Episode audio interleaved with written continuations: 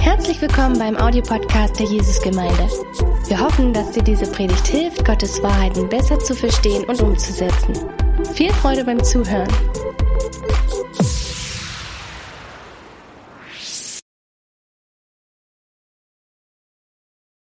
Ich möchte gern gleich als allererstes äh, den Predigtext von heute vorlesen. Ähm, den finden wir, falls ihr das Heft zur Hand habt, ähm, in, zur Predigtreihe, wo wir gerade sind, könnt ihr das äh, nehmen oder euch schnell noch eins holen oder bringen lassen. Wer es noch nicht hat, kann schnell die Hand heben. Ähm, und wir finden schon jemanden, der noch äh, bei euch vorbeikommt. Ähm, wir sind auf Seite 26 und werden uns heute ein äh, eine Geschichte angucken, ein sogenanntes Doppelwunder. Ähm, das heißt, zwei Personen haben eine echte Herausforderung, sind mega verzweifelt in ihrem Leben und Jesus greift rettend in, bei beiden Personen ein. Und das Interessante an der Geschichte ist, dass man die Geschichten nicht jeder für sich betrachtet, sondern die gehören zusammen. Es ist tatsächlich ein Doppelwunder. Und was Jesus hier zeigen will, wer er ist, wird deutlich daran, dass wir sehen, was er mit beiden Menschen, die in der Geschichte vorkommen, passiert. So, lass uns zusammen äh, lesen. Lukas Kapitel 8, die Verse 40 bis 56. Und ich lese zusammen aus der Elberfelder, oder ich lese aus der Elberfelder vor. Da heißt es, es geschah aber, als Jesus zurückkehrte, nahm ihn das Volk auf, denn alle erwarteten ihn. Und siehe, es kam ein Mann mit Namen Jairus, und er war der Vorsteher einer Synagoge. Und er fiel Jesus zu Füßen und bat ihn, in sein Haus zu kommen, denn er hatte eine einzige Tochter von etwa zwölf Jahren und diese lag im Sterben.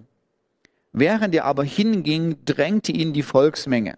Und eine Frau, die seit zwölf Jahren mit einem Blutfluss behaftet war, und obgleich sie ihren ganzen Lebensunterhalt an Ärzte verwandt hatte, von niemanden geheilt werden konnte. Sie kam von hinten an ihn heran und die rührte die Quaste seines Kleides an und sogleich hörte ihr Blutfluss auf. Und Jesus sprach, wer ist es, der mich angerührt hat?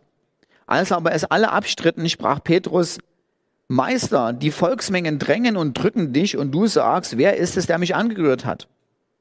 Jesus aber sprach, es hat mich jemand angerührt und in Anführungsstrichen auf eine besondere Art und Weise, denn ich habe gespürt, dass Kraft von mir ausgegangen ist. Als die Frau aber sah, dass sie nicht verborgen blieb, kam sie zitternd und fiel vor ihm nieder und berichtete dem ganzen Volk, um welche Ursache willen sie ihn angerührt hatte und wie sie sogleich geheilt worden sei. Er aber sprach zu ihr, Tochter, dein Glaube hat dich geheilt, geh hin in Frieden. Während er noch redete, kam einer von dem Haus des Synagogenvorstehers und sagte zu ihm, Deine Tochter ist gestorben, bemühe den Lehrer nicht. Aber als Jesus es hörte, antwortete er ihm, fürchte dich nicht, glaube nur, und sie wird gerettet werden. Als er aber in das Haus kam, erlaubte er niemanden hineinzugehen, außer Petrus und Johannes und Jakobus und dem Vater des Kindes und der Mutter. Alle aber weinten und beklagten sie. Jesus aber sprach, weint nicht, denn sie ist nicht gestorben, sie schläft nur. Und sie lachten ihn aus, weil sie wussten, dass sie gestorben war. Als er aber sie alle hinausgetrieben hatte, ergriff er sie bei der Hand und, und rief und sprach, Kind, steh auf. Und ihr Geist kehrte zurück und sogleich stand sie auf und er befahl ihr, essen zu gehen. Und ihre Eltern gerieten außer sich vor, gerieten außer sich, aber er gebot ihnen, niemanden zu sagen, was geschehen war. Wenn wir uns den Text angucken, äh, das, das, was wir merken oder was wir herausfinden, ist, dass die zwei wichtigsten Charaktere in dem Doppelwunder sich auf dem gegensätzlichen Ende der sozialen, ökonomischen und religiösen Spektrum befinden. Also die kommen aus drei, zwei total unterschiedlichen Welten. Auf der einen Seite haben wir Jairus, einen Mann, und er ist auch noch der Vorsteher einer Synagoge. Das heißt, er ist eine ganz respektierte und respektable Person der damaligen, der damaligen Zeit. Jeder kennt ihn. Jeder weiß, wer er ist. Jeder grüßt ihn auf der Straße. Er genießt das Ansehen und das Respekt der, äh, der Gesellschaft. Er hat einen Besitz. er hat einen Haushalt, er hat Menschen in der Gemeinschaft, die sich um ihn sammeln und ähm, er geht sogar so weit, dass in der Geschichte er einen Namen hat. Er ist Jairus. Und dann kommt die Frau. Die blutflüssige Frau ist nur das. Sie wird ohne Namen genannt. Keiner kennt sie, keiner weiß, wer sie ist. Sie ist am totalen anderen Ende äh, des sozialen Spektrums. Ihre Krankheit macht sie rituell rein. So, das heißt, Leute meiden sie natürlich, also sowohl im jüdischen Kontext, wenn du Kontakt mit der Frau hast, sie irgendwie anfasst, bist du rituell unrein, äh, musst erst gewisse Zeremonien durchgehen, bevor du wieder in, selber in den Lebensalltag zurückgehen kannst. Und das ist genauso, das ist im jüdischen Kontext genauso wie im griechisch-römischen Kontext. Das heißt, die Frau ist wirklich geplagt, weil sie nicht nur die Krankheit hat, sondern äh, sie wird auch noch gemieden von allen Leuten aus der Gesellschaft. Geld hat sie auch keins mehr, denn von der Geschichte wissen wir ja, dass sie all ihr Geld, was sie hatte, ausgegeben hat ähm, und das immer noch nicht geholfen hat. Und jetzt steht sie auch noch da mh, hm, völlig ohne Geld und, und arm. So merkt ihr so ein bisschen den Kontrast, über wen wir uns hier unterhalten. Wir haben zwei, wir haben zwei total unterschiedliche Pole von, von Leuten in der Gesellschaft. Die Frau wird gemieden, sie hat keine Chancen, jemals wieder ein normales Leben zu haben, besonders als Frau, der Wunsch zu heiraten, Kinder zu kriegen, äh, die, gehen, die Chance geht gleich null bei ihr. Und dann ist das Interessante, dass Jesus für beide Leute in, der, in der, dieser Geschichte da ist. Ähm, beide Leute kriegen unwahrscheinlich viel Aufmerksamkeit und das offenbart gleichzeitig die Attraktivität von dem, von dem wer Jesus ist. Genau, also ich weiß nicht, wie, wie euch das so geht. Wenn ihr so die Geschichte lest, habe ich so richtig so dieses Gefühl so, der Jesus, der ist da für die. Der ist, der geht da nicht einfach nur so vorbei. Die Frau spielt eine totale Nebenrolle eigentlich. Keiner würde sie beachten, aber Jesus ist da für sie. Und das weckt bei mir irgendwo gleich so diese Hoffnung, und diese, diese Erwartung zurecht, was der Text kommuniziert, dass er auch da für mich ist, dass er auch er für mich da sein würde, wenn ich ihn brauchen würde, egal auf welcher, ähm, auf welcher Skala de, des, des sozialen Leiter ich bin. Und das Interessante ist auch, wenn wir jetzt Jesus angucken, was er macht, er macht etwas total bahnbrechendes, was niemand in der damaligen Gesellschaft machen würde. Weil die damalige Gesellschaft ist eine Scham-Ehre-Gesellschaft. Das heißt, du versuchst wenn du in der damaligen Gesellschaft lebst, immer dich abzugeben mit Leuten, die sozial gleichgestellt oder sozial höher gestellt sind als du. Weil du willst in der, im ersten Jahrhundert nicht nur mehr verdienen als andere, das ist heute immer noch so, sondern im ersten Jahrhundert ist auch so, du willst dich auch sozial vergleichen. Und dein Wert, wer du bist als Person, wird auch gemessen, mit welcher Art von Leuten du dich abgibst. Also, wenn du abhängen darfst mit Ärzten, Professoren, Architekten, Rechtsanwälten, dann bist du jemand in der Gesellschaft. Aber wenn du dich nur mit einer Verkäuferin im Aldi äh, äh zum, zum, im Hauskreis triffst, ja, ähm, dann bist du nicht ganz so viel. Und so, das heißt, es ist völlig normal damals, jeder, ganz vielen Geschichten, die wir lesen, gibt es immer einen Gerangel darüber. Es gibt immer so diese, dieses Bestreben, ähm, äh, die, die Griechen und die Römer haben ganz oft Leute zu Abendessen eingeladen und es ging immer darum, möglichst eine Einladung zum Abendessen zu bekommen von jemandem, der sozial höher gestellt ist. Und wenn du jemanden zum Abendessen eingeladen hast, äh, dann lädst du nicht einfach nur irgendwelche Schlumis ein, die gerade keine Arbeit haben, sondern du, versuchst möglichst Leute einzuladen, die auf einem sozialen Rang sehr hoch sind, so dass alle Leute wissen, in welchen Sphären der Gesellschaft du dich bewegst. Das ist übrigens auch der Grund, warum Jesus gesagt hat, ähm, da, da machen wir nicht mit. Wenn du jemanden einlädst zum Festessen, dann lädst du eben nicht nur diejenigen ein, die was zu sagen haben in der Gesellschaft, sondern lad mal die Armen ein, lad mal diejenigen ein, die dir, die dir nichts wiedergeben können, ähm, um ihnen was Gutes zu tun. Und was Jesus hier macht, ist, ist total unvorstellbar. Er geht mit diesem noblen Mann, also man muss so vorstellen, ähm, der Synagogenvorsteher trifft ihn da irgendwo auf dem Weg und sagt, äh, Jesus, ich brauche dich ganz dringend. Ähm, und Jesus geht mit der Masse mit und der Synagogenvorsteher hat auch eine ganze kleine Gruppe von Leuten, die ihn begleiten. Der geht dann nicht alleine durch die Gegend. Das gehört zum sozialen Rang und zur sozialen Stellung dazu. Und jetzt gehen die auf dem Weg zum Synagogenvorsteher. Und jeder weiß, ah, oh ja, der Jesus, der geht zum Synagogenvorsteher. Und dann passiert Folgendes. Das hat nie gegeben in der Antike. Jesus bleibt stehen und lässt den Synagogenvorsteher stehen, um sich um eine blutfröstige Frau zu kümmern. die keiner kennt, wo keiner richtig weiß, wer sie ist, die null, sozialen, null soziale Stellung hat, null sozialen Rang und er verbringt unwahrscheinlich viel Zeit mit ihr, obwohl sie am untersten Rand der Gesellschaft war. So ein, wie viel Zeit er mit ihr verbracht hat, um so ein kleiner Spaß nebenbei, kann man vielleicht daran erkennen, ähm, dass die Frau Jesus, ähm, im Markus Evangelium heißt es, sie erzählte ihm die ganze Geschichte. Und ich habe mal einen Prediger gehört, der hat gesagt, du musst dir das mal vorstellen. Eine Frau erzählt die ganze Geschichte. Das hat gedauert, ja. Also das ist anders, als wenn Jairus die ganze Geschichte erzählt hätte. Jesus hat mit ihr wirklich Zeit verbracht.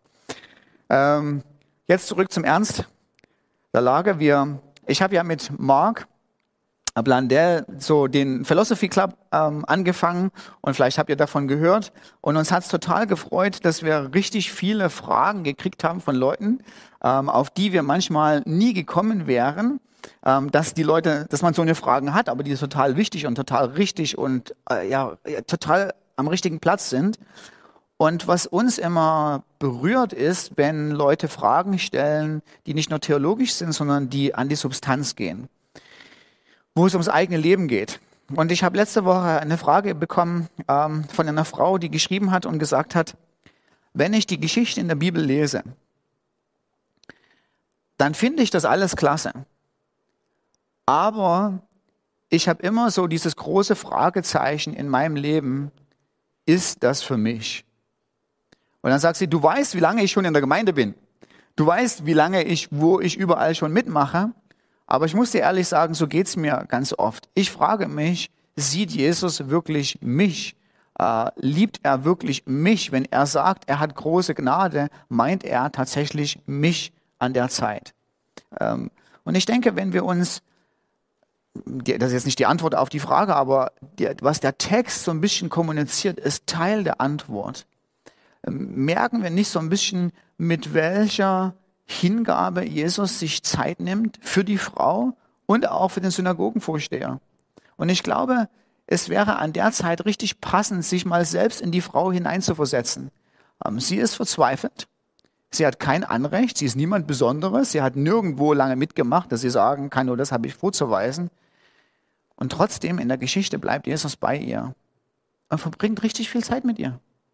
Abgesehen davon, dass er natürlich eingreift in ihr Leben und sie aus ihrer schwersten Not heraushilft. Und selbst wenn du dich eher wie Jairus fühlst und sagst, naja, ich bin nicht so verzweifelt, mir geht's eigentlich gut, alles wunderbar, auch, ja, auch bei Jairus merkt man das Interesse von Jesus an dem Mann. Als die Leute zurückkommen und sagen, Jairus, du kannst aufhören, brauchst den Jesus nicht mehr äh, zu beschäftigen, dann kommt Jesus nicht und sagt, naja, Jairus, mach mal, mach mal weiter, ne? ich habe noch viel zu tun. Ähm, der Jairus, der steht in dem, in dem Moment nur total betröppelt da und weiß auch nicht, was er machen soll. Aber Jesus ist derjenige, der die Initiative ergreift und sagt, Jairus, fürchte dich nicht. Glaube, wer ich bin. Und ich merke total an der Geschichte. Und ich denke, das ist genau das, was die Geschichte auch kommunizieren will. Nicht ohne Grund werden hier zwei Leute eben aus den extremen Enden der Gesellschaft aufgezeigt, um zu zeigen, egal wer du bist, egal ob dir so richtig, ob du so richtig herausgefordert bist oder ob du eigentlich fest im sozialen Leben steht, außer natürlich deine Tochter, die da gerade äh, sterbenskrank ist. Es ist egal, wer du bist. Jesus hat wirklich Interesse für dich. Er hat Zeit für dich. Die Geschichte bleibt stehen. Man muss es mal so, wirklich mal so sagen. Ja, also Jesus, die zweite Person der Dreieinigkeit, macht in dem Augenblick nichts anderes, als Zeit zu nehmen und dieser Frau zuzuhören, was in ihrem Leben passiert ist. Wenn das nicht kommuniziert, dass die volle Aufmerksamkeit des allmächtigen Gottes von Jesus selber auf deinem Leben ist, in gewisser Weise, ich mache mal so rhetorisch, ja, in gewisser Weise hört die Weltgeschichte auf. Ja, in gewisser Weise macht der allmächtige Gott nichts anderes, äh, rhetorisch gesehen, als zu dir zu kommen und zu sagen, erzähl mir deine Geschichte. Ich bin für dich da. Endlich klasse? Ich liebe diesen Jesus. Zweitens, was die beiden Hauptcharaktere der Geschichte vereint, ist ihr hoffnungsvoller Blick auf Jesus in Zeiten der Verzweiflung. Ähm, das, ist, das ist alles, was zählt. Das ist alles, was, was den großen Unterschied macht. Und das ist auch, was die Geschichte äh, in, in gewisser Weise kommuniziert. In Anführungsstrichen ist, wenn du Jesus begegnen willst, musst du verzweifelt sein. Also nicht in dem Sinne, dass du, dass du so eine Lebenskrise brauchst, wie Julia sie hatte. Also nicht jeder von uns muss eine Sinnkrise haben und muss Selbstmordgedanken haben, um Christus zu finden. Aber es muss eine, eine innere Verzweiflung da sein. Was will ich eigentlich im Leben und wozu brauche ich ihn? Wenn du das nicht hast, dann ist es sehr schwer tatsächlich zu merken, warum wir Jesus eigentlich brauchen. Und deshalb fangen die Evangelien auch damit an, dass Johannes der Täufer die Menschen zur Buße aufruft. Er legt nämlich den Finger in unsere Wunde, da wo wir alle verzweifelt sind, nämlich, dass wir Sünder sind und ganz dringend Vergebung brauchen. Und diese Verzweiflung muss in dem, in dem Leben des Menschen irgendwo da sein. Ohne die Verzweiflung wird es dir sehr schwer fallen, an Christus zu glauben.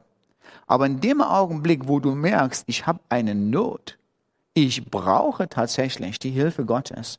In dem Augenblick ist der erste große Schritt hin zum Glauben schon getan. Und wir sehen das, und es ist auch so ein Vorbild äh, äh, für uns, diese Verzweiflung, wenn wir Jairus angucken. Jairus benutzt nicht seine würdevolle Stellung, die er in der Gesellschaft hat. Also Jairus kommt nicht und sagt, pass mal auf, lieber Jesus, ähm, ich will dir mal sagen, wie lange ich schon die Synagoge leite, was ich schon alles für das Volk Gottes gemacht habe. Ähm, hier sind meine ganzen Kredenzien, hier sind meine 300 Predigen, Predigten, die ich in den letzten fünf Jahren gehalten habe. Guck dir mal die tolle Synagoge an, ich glaube, ich bin es wert. Der Eros macht etwas, macht auch etwas, was in der, was eigentlich total ungewöhnlich ist. So, so. Wir lesen die Geschichte und wir sagen so, ja, die liest, die Geschichte, die, die liest sich einfach so. Das ist einfach so. Aber der Leser der damaligen Zeit ist jeweils schockiert, was hier passiert. Der ist schockiert, dass ja, ja Eros sich auf die Knie wirft für Jesus und in Verzweiflung ruft, Jesus, hilf mir. Und ich denke so, ich, ich predige ja zum Chor im Moment, ja. Ich sage, jeder von uns hat die Verzweiflung gehabt. Jeder, der zum, zum Glauben gekommen ist, hat diesen Moment gehabt, wo er gesagt hat, ich brauche dich wirklich. Aber wenn du auf dem, wenn du auf dem Weg bist zum Glauben und sagst, na ja, ich würde gern, äh, mir fehlen so ein bisschen so die letzten Schritte, eigentlich das, was notwendig ist, ist, dass du mal Gott fragst und ihm einfach mal sagst, zeig mir mal auf, in welcher Lebenslage ich mich eigentlich befinde. Völlig egal, ob du promovierte Ärztin bist und ob deine Praxis wunderbar läuft, ähm, ob du einen großartigen Verdienst hast, tolle Autos fährst, in der Familie alles in Ordnung ist. Grundsätzlich in deinem Leben, warum brauchst du eigentlich Jesus? Und in dem Augenblick, wo Gott kommt und sagt, naja, es äh, gibt da etwas, es gibt eine echte Lebenskrise in deinem Leben und die Lebenskrise heißt, dass dein Herz schwarz wie Pech ist und so nicht ewiges Leben leben kann, in dem Augenblick eröffnet sich unser Herz für unsere eigentliche Krise, wo wir sagen, ich brauche dich, Gott, da muss was geschehen. Und in dem Augenblick dann ist Christus richtig nah. Im Kern der Geschichte, was diese Geschichte aber macht, ist, wenn wir uns angucken, ist, keine der beiden, keine der beiden Personen hatte einfach nur so eine kleine Hilfe nötig. Also keiner von beiden hatte nur einen Schnupfen, ähm, keiner von beiden äh, brauchte einfach nur für Diabetes so ein paar Tabletten, sondern be beide Geschichten sind die absolute Extremsituation. Das heißt, äh, sowohl die blutflüssige Frau als auch die Tochter des Jairus äh, fragen jeweils, wo hören die Fähigkeiten von Jesus auf zu retten? Also auch hier denken wir wieder, ne, die Frau, die hatte halt Blutfluss, na ja, das, äh, was weiß ich, was, ja, also in der heutigen Zeit hätte man bestimmt einen Arzt gefunden, der ihr helfen kann. Ne? Aber so liest sich die Geschichte nicht. Du liest die Geschichte und die Frau, die blutet seit zwölf Jahren, der geht's wirklich richtig, richtig dreckig. Ja, also es ist nicht nur, dass sie seit zwölf Jahren mit fast niemandem mehr am Tisch gesessen hat, fast keine Unterhaltung mehr gehabt hat und auch äh, sozial und psychisch am Ende war. Der Frau ging's richtig, richtig schlimm. Und natürlich der, der Tochter des Jairus erst recht. Also die war im Sterben nahe und dann ist sie auch noch gestorben. Und was die Geschichte so ein bisschen kommuniziert, und nicht ein bisschen, sondern im Kern kommuniziert ist, wie weit denkst du, gehen eigentlich Jesu Fähigkeiten einzugreifen? Und in der damaligen Zeit, natürlich, die Leute waren, waren super bereit, Jesus gerne zu haben, als Retter, als Heiler von, von ihren Dingen, auch so, so als der super, super Wunderversorger von Essen. Das war schon dramatisch. Aber an der Geschichte sehen wir natürlich in dem Augenblick, wo es heißt, na, die Tochter ist tot, drehen sich alle rum und sagen, na, da kann der auch nichts mehr machen. Aber was uns die Geschichte zeigen will, ist, dass mit Christus sind alle Dinge möglich. Bei Christus hört es eben nicht auf. Da ist es eben nicht so, na bis hierher, so viel kann er noch und, und dann ist Schluss. Bei Christus sind wirklich alle Dinge möglich und bei Christus gibt es keine unmögliche Situation. Und Christus nimmt die unmöglichste Situation, die größte Herausforderung im Leben eines Menschen, nämlich unser eigener Tod, wo keiner, aber wirklich keiner was tun kann. Also wer hat versucht schon mal seinen eigenen Tod noch ein bisschen herauszuzögern und zu sagen, ja, ich krieg das noch irgendwie so fünf Jahre hin oder so. Wir sind vollkommen dem Ding ausgeliefert. Du kannst nichts, aber auch gar nichts machen. Und Jesus kommt und sagt, aber ich bin die Lösung. Meine Fähigkeiten hören da nicht auf, sondern ich habe Fähigkeiten, in dein Leben einzugreifen, wo du schon längst denkst, hier hören wir auf. Und jetzt passiert Folgendes. Erstens, ich habe natürlich Sympathien mit Jairus. Und ich habe auch mit Sympathien obwohl ich Christ bin, mit Leuten, die sagen, na jetzt ist alles zu spät. Also ich habe selber eine Geschichte erlebt. Ich habe das Gefühl gehabt, als ich Mitte 20 war, Ende 20 war, dass Gott mich nach Amerika ruft, um äh, Theologie zu studieren. Und ähm, da sind viele Sachen passiert, wo ich nicht mehr drum rumgekommen bin und sagen konnte, das war nur eine coole Idee. Sondern ich habe wirklich das Gefühl gehabt, Gott hat sehr stark in mein Leben gesprochen und eingegriffen. Nun habe ich eine dann habe ich eine, einen Visa gebraucht, um äh, nach Kansas City zu kommen und habe mehrere Anläufe an der Botschaft in Berlin gemacht und das hat immer nicht funktioniert. Und irgendwann mal hat ein Freund von mir gesagt, der ein Bauunternehmen geleitet hat und aufgrund dessen, dass er viel gebaut hat und die Kunden aber nie die Rechnung bezahlt haben und er, und er dann in Insolvenz gehen musste und unwahrscheinlich viele Schulden hatte, weil er auch noch einen persönlichen Kredit aufgenommen hatte. Also der war bettelarm. Der Mann hat das mit der Geschichte zu tun, erzähle ich euch gleich. Der kam dann plötzlich auf den Gedanken und hat gesagt, weißt du was, wir gehen nochmal nach Berlin zur Botschaft und wir sprechen nochmal vor. Also fahre ich mit ihm dahin und äh, wir sind gleich die allerersten früh und so, so Botschaft, amerikanische Botschaft muss ich so vorstellen, für so einen äh, kleinen ehemaligen DDR-Bürger ist ein sehr beeindruckendes Institut. Ja? Also man kommt da rein, am Anfang stehen da schon so bewaffnete, große, muskuläre, schwarze Männer, die das ganze Ding bewachen. Überall ist Sicherheitsglas und Überwachung und so. Und man wird immer kleiner, je näher man zu den Leuten kommt, die man eigentlich sprechen will. Und ähm, irgendwann war ich da bei so einer Sekretärin und die sagt, was wollen Sie da? Und ich sagte, ja, ich bräuchte gerne ein Visum äh, für die USA. Und dann sagte ich, schieben Sie doch mal da Ihre Papiere äh, rüber. Und dann guckt die meine Papiere an und sagt, nee, für sowas gibt's hier nichts, da haben Sie gar keine Chance und schiebt meine Papiere zurück. Und ich sag so, ja, es muss aber irgendwie, und sie war so richtig, sie war sehr, sehr ernst, energisch und bitter, also es hat keinen Spaß gemacht, in ihr Gesicht zu gucken. Und äh, sie guckte dann schon so zu so einem, so einem schwarzen Bodybuilder rüber und meinte so, verschwenden Sie jetzt nicht länger meine Zeit, nehmen Sie Ihre Sachen und gehen. Und ich so, ja, aber es muss doch irgendwie noch eine Möglichkeit geben. Und dann hat sie mir gesagt, die einzige Möglichkeit ist, Sie rufen diese Nummer an und Sie machen sich einen Telefontermin persönlich mit dem Konsul. Und der hat vielleicht, der verbringt vielleicht Zeit mit Ihnen, aber ich nicht. Wiedersehen. Also bin ich noch kleiner aus der Botschaft rausgegangen. Also viel kleiner konnte man schon gar nicht werden. Ich war am Ende. Ja, und dann haben wir da die Nummer angerufen und ähm, äh, die, äh, die Person am anderen Ende fragt dann, haben Sie dieses oder jenes Formular von der Universität? Und ich sage, nee, die Universität hat das Formular nicht. Aber wenn ich das Formular hätte, bräuchte ich den Termin mit dem Konsul nicht. Und äh, dann sagt die Frau am Ende des Telefons, ja, wenn Sie das Formular nicht haben, dann kriegen Sie auch keinen Termin. Punkt. Und legt einfach auf. Das war für mich das absolute Ende. Also da ging es nicht weiter. Und dann sagte mein Freund, pass auf, weißt du, was wir machen? Wir gehen jetzt nochmal in die Botschaft rein. Und ich habe zu dem gesagt, das, das kannst du nicht machen. Das geht nicht. Die kennen uns, ja. So, wir waren eben gerade dort, ja. Die verhaften uns, ja.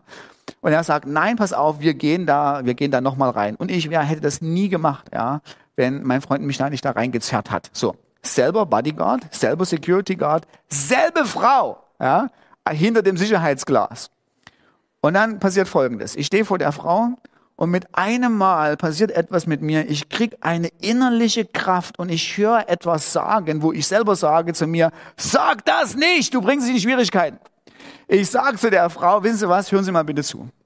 Ich glaube an Jesus Christus und ich folge ihm nach. Und Jesus Christus ist der allmächtige Gott und er hat mir versprochen, hat er mir gesagt, ich sorge mich darum, dass du ein Visum kriegst. Und jetzt stehen Sie da und sagen, ich krieg keins. Was sagen Sie dazu? und als ich das sage, ja, danach plötzlich war die Kraft wieder weg und meine Knie, die zitterten, ja, und, und dann passierte das Erstaunliche die Frau wurde plötzlich richtig nett, ja. Also die war vorher so miesepetrig, plötzlich wurde sie richtig nett und sagt so, oh, das ist ja gar nicht gut und was machen wir denn da? Und guckt, guckt so und guckt so rum und sieht jemanden, wie jemand das Wohlschaftsgebäude verlässt und sagt, warten Sie mal schnell hier, ich hol mal jemanden und rennt dem, der Person hinterher. Dann reden die da hinten, sehe ich die in der Ecke so reden, bevor er gerade aus der Tür rausgehen will. Und dann dreht er sich um und kommt mit her und sagt, ja, was wollen Sie eigentlich? Und dann erzähle ich meine Geschichte nochmal. Und dann sagt er zu mir, pass auf, kommen Sie mit mir einfach mal rüber in Kabine 7. Ja? Und ich denke schon, Kabine 7 klingt schon mal gut. Ja? Und dann gehen wir in Kabine 7 und dann stellt er sich vor, und ich sage jetzt seinen Namen nicht, will ihn nicht in Schwierigkeiten bringen. Ja? Äh, mein Name ist ähm, N.E. Ähm, ich bin der Konsul verantwortlich für religiöse Angelegenheiten. Und, er und ich denke so, das ist der Mann, mit dem man reden muss. Ja? Und ohne dass ich ihm irgendetwas bitte, sagt er zu mir, also, wissen Sie was? Ich bin Katholik, ich gehe einmal die Woche zur Kirche. Wenn Sie mir jetzt sagen, dass Sie religiös aktiver sind als ich, verspreche ich Ihnen, gebe ich Ihnen das Visum, egal was sonst noch so ist. Und ich so, yes, ich gehe in die Jugend am Mittwoch und am Sonntag in die Gemeinde. Und er so, ja gut, dann ist das Ding ja erledigt. Und dann guckt zu meinem Freund, der, da könnt ihr euch daran erinnern, welche sozialen Lage er war. Er sagt so zu mir, ja, an Ihrem Vater sehe ich ja, der hat so viel Geld, um Geld müssen wir uns nicht kümmern. Sie kriegen das, Sie kriegen das, Sie kriegen das Visum so oder so. Und ich komme aus der Botschaft raus und hatte ein Visum. Und ich gehe die Treppe runter und gucke in den Himmel und sage, es gibt den lebendigen Gott. Es gibt den lebendigen Gott. So, ich denke, was die Geschichte tatsächlich vermittelt, ist, wir sollten manchmal nicht gleich aufhören zu sagen, naja, okay, das sprengt den Rahmen, hier geht's nicht weiter. Doch manchmal sprengt Christus den Rahmen. Manchmal sind Dinge möglich und ich denke, wir sollten auch den Glauben haben, dass Dinge passieren, die im Natürlichen nicht möglich sind, wo unsere natürliche Kraft zum Ende kommt. Gleichzeitig muss ich aber aus pastoraler Sicht Folgendes sagen. Ich glaube, wir Christen stehen natürlich auch in Gefahr, so eine Art ausschließliche Jairus-Theologie uns anzueignen. Also wir lesen die Geschichte, wir sagen, Gott sind für alle Dinge möglich und dann machen wir Folgendes. Wir transferieren uns diesen Glauben in unser Leben und wir beachten nichts anderes mehr und sagen immer nur, mit Gott sind immer nur alle Dinge möglich. Und Gott macht immer alle Dinge. Und dann denken wir drüber und wir denken an unsere eigene Familie. Da wird niemand krank, weil Gott ist, wir sind immer alle Dinge möglich. Wir werden immer das größte Haus bauen mit den größten Zimmern und den größten Garten dran, weil mit Gott sind alle Dinge möglich. Wir werden immer die Beförderung kriegen und am Ende als Chef der Firma dastehen, weil mit Gott sind alle Dinge möglich. Und in unserer Familie wird sowieso immer gut gehen, weil mit Gott sind alle Dinge möglich. Und ich denke, das ist, ähm, das ist ähm, gefährlich.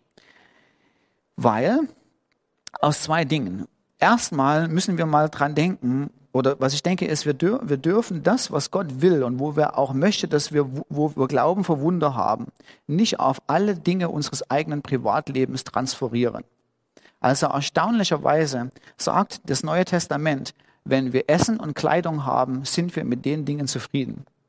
Und da steht nichts drin, dass unser Haus unbedingt 250 oder 400 Quadratmeter haben muss.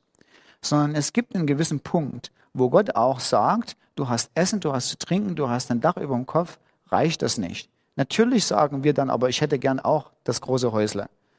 Ähm, aber wir, es funktioniert nicht in alle Bereiche unseres persönlichen Lebens, unserer eigenen Wünsche, die Fähigkeit, Gott einzugreifen, unbedingt immer da rein zu transferieren. Macht er das? Natürlich macht er das manchmal. Aber man kann das nicht so im Ausschließlichkeitsprinzip machen. In gewisser Weise, wenn wir an Dinge rangehen, wo wir denken, ich glaube, Gott möchte das für meine Familie, müssen wir immer noch so diese offenen Hände halten. Auf der einen Seite Glauben haben, Gott kann wirken. Er, seine, seine Hände sind nicht gebunden. Er kann über die natürlichen Dinge hinaus Wunder tun. Und wir lieben doch die Wunder. Ist es nicht wahr, dass wir die Dinge, die Wunder lieben? Und gleichzeitig ist es nicht auch ehrlich zu sagen, dass wir trotzdem mit offenen Händen vor Gott kommen müssen und sagen, aber wenn es dein Wille nicht ist, müssen wir bereit sein zu sagen, es ist nicht dein Wille. Und das ist in vielen Bereichen so und auch wenn wir es uns, äh, uns anders wünschen. Also ich wünsche mir niemanden, der krank ist. Ja? Und ich glaube, so sehr wir unsere Tochter Luisia mögen mit Resümee 21 und uns gar kein anderes Kind wünschen, ich glaube, ihr sagt auch lieber zu mir, wir wünschen uns, sie, wäre, sie hätte dieses Handicap nicht und sie wäre in gewissen Bereichen nicht so eingeschränkt. Wünschen tue ich das keinem. Aber trotzdem ist die Realität da, dass das, die, das Jairus-Theologie nicht die einzige Theologie ist. Also Paulus schreibt im 2. Timotheus 5, Vers 20, dass er Trophimus in Miletus krank zurückgelassen hat. Und wir fragen uns dann, ja, Paulus, hast du, hast du die Jairus-Geschichte nicht erzählt? Warum lässt du den da krank zurück? Wo ist denn dein Glaube? Wo sind denn deine Gebete? Da müssen doch Wunder geschehen. Also wenn Lazarus, äh, also bei Lazarus so und so, wenn bei Jairus Tochter sie geheilt worden ist, wenn die blutflüssige Frau geheilt worden ist, kannst du nicht Trophimus einfach nur so krank im Bett da lassen. Und ich denke, Paulus hat in dem Augenblick geantwortet, naja, die Jairus-Geschichte ist wahr. Und wir sollten Glauben für die Jairus-Geschichte haben. Aber es ist nicht alles, was den christlichen Glauben ausmacht. Es gibt auch noch Gottes Souveränität, die inmitten von Krankheit, inmitten von Herausforderungen, inmitten von Schwierigkeiten zum Ziel kommt in unserem Leben.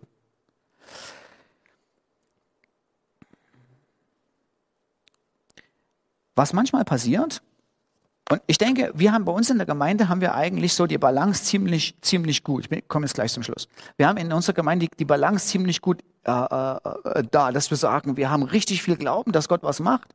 Und auf der anderen Seite sagen wir aber, wir müssen trotzdem bereit sein, dass Gott andere Wege hat, dass er souveräne Gedanken hat, die anders sind, als, als, wir, uns das, als wir uns das gerne hätten.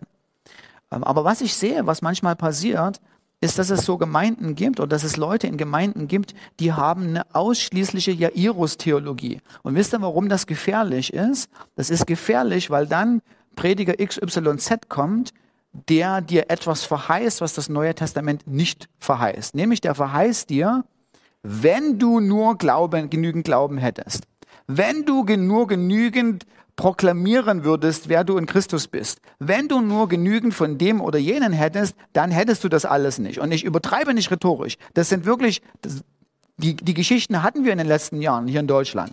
Da kommen Leute und sagen, wenn du nur genug glaubst, Christus in dir, Hoffnung auf Herrlichkeit, würdest du nie mehr krank sein, würdest du nie diese Probleme haben. Und dann bildet sich eine Gruppe von Leuten, die sich gegenseitig aufhypt für ein paar Jahre und dann kommt der große Crash weil die Realität einen einholt, dass die Jairus-Theologie nicht die einzige Theologie ist, sondern Gott hat seine Wege manchmal, auch in unserem Leid, auch in unseren Herausforderungen, mit uns seinen Weg zu gehen, mit uns zum Ziel zu kommen. Er kommt mit uns zum Ziel, er erfüllt all das, was er vorhat mit uns, trotz unseres Handicaps, trotz dass alle unsere Wünsche nicht in Erfüllung gekommen sind.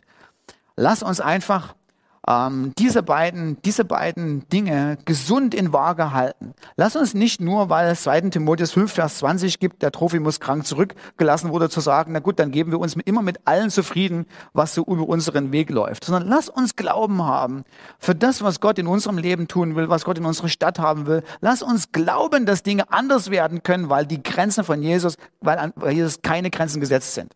Und lasst uns trotzdem gleichzeitig zu Gott gucken und sagen, aber du hast manchmal wunderbare und sonderbare Wege, selbst in schwierigen Situationen äh, zu deinem, dazu zu kommen, dass dein Reich kommt und dein Wille geschieht in meinem Leben. Lass uns zusammen dafür beten. Jesus, es ist total gut, dich zu kennen.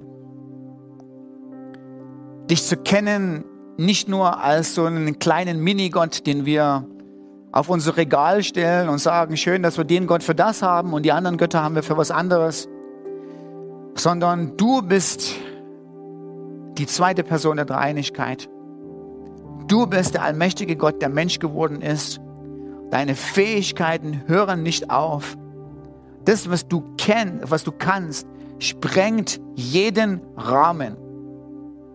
Und deshalb vertrauen wir dir absolut zurecht. Wir vertrauen dir unser Leben an und sagen dir, lass dein Reich kommen und dein Wille geschehe in meinem Leben. Lass Wunder geschehen in dem Augenblick da, wo wir Wunder brauchen. Und gleichzeitig sagen wir dir, Jesus, aber nicht mein Wille, sondern dein Wille soll geschehen. Wir vertrauen dir. dass deine Wege perfekt sind, dass du keine Fehler machst und dass was immer uns das Leben bringt, ob es Übermaß an Freude und Glück oder ob es Wellen von Trauer und Schwierigkeiten sind, du hast deine souveränen Wege, mit uns zum Ziel zu kommen, sodass wir am Ende unseres Lebens ankommen bei dir, du auf unser Leben schauen kannst und sagen kannst, alles, was ich vorhatte in deinem Leben, ist in Erfüllung gekommen, gut gemacht, treuer und gerechter Diener. Jesus, wir glauben dir zurecht und wir folgen dir zurecht, weil du bist kein kleiner Gott, dessen Grenzen aufhören, sondern du bist ein Gott, dem alle Dinge möglich sind. Und wir sagen dir, wir lieben dich und wir lieben es, dir nachzufolgen. Amen.